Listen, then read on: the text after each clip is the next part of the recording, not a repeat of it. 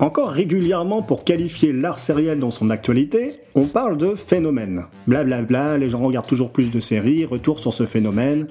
Le phénomène, c'est selon le Robert, un ou un ensemble de faits observés, un événement anormal ou surprenant. Alors effectivement, on peut être surpris par un engouement pour une œuvre en particulier et commenter cet événement. Exercice périlleux mais intéressant pour tenter de comprendre pourquoi Squid Game fut la sensation du moment, ou pourquoi le final de Seinfeld a réuni plus de 76 millions de spectateurs aux États-Unis. Ce sont des phénomènes.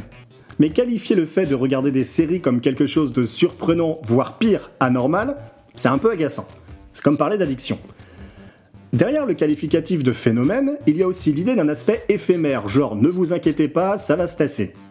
Outre le fait qu'il y a du provisoire qui dure, c'est un peu oublié que l'art sérial n'a pas débuté dans les années 2000.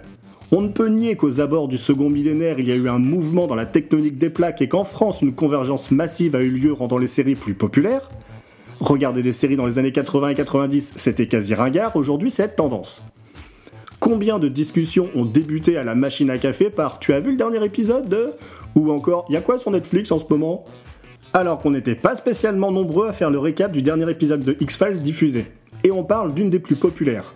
Il ne s'agit pas de vénérer une époque où les séries étaient un plaisir de niche, un secret bien gardé qu'on évoquait uniquement entre élus. Encore moins d'afficher une sorte de fierté à dire Oh, tu sais, moi les séries, ça fait 30 ans que j'en regarde. Le plus agaçant dans cette idée de phénomène, c'est que ça ostracise une part de l'histoire sérielle et conforte l'impression que les séries n'ont commencé qu'au début des années 2000. Ça montre une piètre estime pour l'histoire avec un grand H et ampute pour beaucoup une certaine culture. Évidemment, pas besoin d'avoir étudié un art depuis son commencement pour en apprécier son actualité. Mais c'est toujours intéressant de voir par quoi il est passé pour arriver là où il est. Comme on a pu s'extasier devant le Barça de Guardiola, mais faudrait pas oublier qu'au commencement il y avait Cruyff. Ça permet de remettre des choses en perspective, d'apprécier les évolutions, peut-être tempérer certains enthousiasmes enflammés ou rappeler qu'avant The Wire et The Shield, Hill Street Blues, NYPD Blue ou Homicide avaient pas mal balisé le terrain. Alors non, n'arrêtons pas toute séance tenante de regarder des nouvelles séries tant qu'on n'a pas vu les anciennes, ce serait idiot.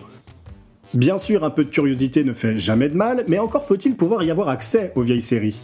À une époque pas si lointaine, enfin antérieure aux années 2000, on pouvait voir sur les six chaînes dont on disposait à l'époque des séries des années 60 aux années 90. C'était diffusé n'importe comment et dans n'importe quel ordre, mais c'était déjà ça. Aujourd'hui, l'accessibilité des séries est devenue à la fois plus simple et plus complexe. Soit quelques-unes se trouvent disponibles sur une plateforme pour une durée plus ou moins longue, soit il faut s'offrir des coffrets DVD et on a dit que c'était la fin de l'abondance donc. Et encore, on parle de coffrets DVD, mais dans le cas de certaines séries, même ça, ce n'est pas évident. Picket Fences, ou en français High Secret City, ou Un drôle de shérif, ou La ville du. Enfin bref, la première série de David et Kellen n'est tout simplement pas disponible en France. Même chose pour L'homme de nulle part, The Nowhere Man en VO. En 1997, le lancement de la série avait été un petit événement sur Canal+. On n'était pas spécialement habitué à ce qu'on allait appeler plus tard les high concepts comme Lost, Flash Forward ou Manifest. Et oui, avant la série des gens perdus sur une île, il y en a eu d'autres des mystères pointus, et l'homme de nulle part a su se montrer particulièrement habile et intense sur la question. C'est le moment où les repères géographiques se brouillent.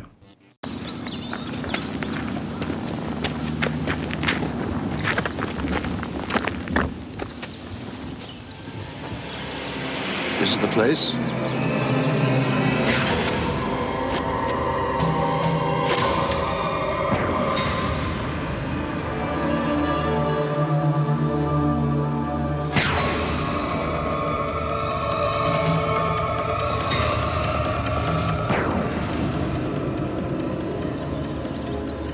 Is this the place?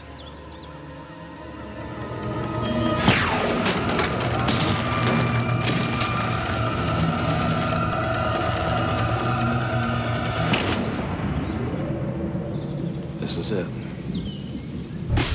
My name is Thomas Vale, or at least it was. I'm a photographer. I had it all. A wife, Allison, friends, a career, and in one moment it was all taken away. All because of a single photograph. I have it. They want it, they will do anything to get the negative. I'm keeping this diary as proof that these events are real. I know they are. They have to be.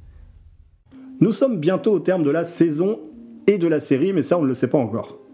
Si l'issue de la quête de Thomas Vale nous semble encore bien incertaine, les choses malgré tout s'accélèrent, et les auteurs de faire voler en éclats l'une des rares vérités de la série auxquelles on pouvait s'accrocher. Alors que notre héros anonyme parvient à trouver un allié de choix, ce dernier le bouscule dans ses rares convictions en l'emmenant à l'endroit où il a pris sa fameuse et célèbre photo qui lui a coûté d'être effacée de la surface du globe. Et ce qu'on pensait naïvement, tout comme Thomas, être un cliché pris dans un pays d'Amérique du Sud, s'avère se trouver du côté de Washington au bon vieux pays de l'oncle Sam. Pour saisir toute la puissance de cette révélation what the frac, effectuons un petit rappel des faits. Il suffit d'écouter ce que le personnage a à nous dire dans le générique. Il s'appelle Thomas Vale, ou du moins c'est ce qu'il croyait, il est photographe, il avait tout, une femme, Allison, des amis, un métier passionnant, et en l'espace d'un instant, on lui a tout pris. Tout ça à cause d'une photo. Il a le négatif, ils sont prêts à tout pour l'obtenir, il tient ce journal pour prouver que ces événements sont réels, il sait qu'ils le sont, ce n'est pas possible autrement. Ces mots d'introduction que l'on entend au début de chaque épisode nous prévient finalement de questionner la réalité, de faire attention aux déductions hâtives, aux faux semblants. La série n'aura jamais cessé de nous dire de nous méfier des apparences, et on a été alerte, mais pas au point d'anticiper cette révélation. Parce que si on pouvait réutiliser le vocabulaire d'X-Files à coup de ne faites confiance à personne, la vérité est ailleurs, on avait ces maigres convictions auxquelles nous accrocher. Thomas Vell et sa photo dont il possède des négatifs et qui lui ont tant coûté. Mais les scénaristes ont décidé d'être joueurs et de balayer nos certitudes. À l'époque, les réseaux sociaux n'existaient pas, mais on imagine non sans mal le raz-de-marée de commentaires qu'une telle révélation aurait provoqué accompagnée de gifs de tête qui explosent, mais pas celles de scanner. L'homme de nulle part est diffusé deux années après X-Files et fait partie de ce micro-mouvement de série paranoïa qui traite de conspiration gouvernementale. L'année suivante, Dark Sky, autre série éphémère d'une maigre petite saison, sera diffusée et s'ajoutera à la lignée. La série mixe ainsi la paranoïa avec un autre classique des séries, Le Fugitif. Cela donne ce côté série vagabonde comme Hulk a pu ou Les Routes du Paradis, avec un sentiment d'urgence et de parano. La série a déroulé son fil avec une vraie maîtrise, une science du suspense et un bel équilibre entre rétention et distribution de révélations. Malheureusement, on n'aura jamais la résolution de cette histoire incroyable portée par un jeune Bruce Greenwood qu'on prendra plaisir à retrouver dans la série médicale The Resident. On se consolera avec le souvenir de cette émotion incroyable qui nous a tant secoué, cette clairière qu'on a vue et revue inlassablement, sorte de phare dans un océan d'incertitude et qui n'était qu'une manipulation de plus, comme une boussole qui n'indiquerait finalement pas le nord. C'est le moment où l'Amérique du Sud devient les États-Unis et où toutes nos certitudes s'envolent.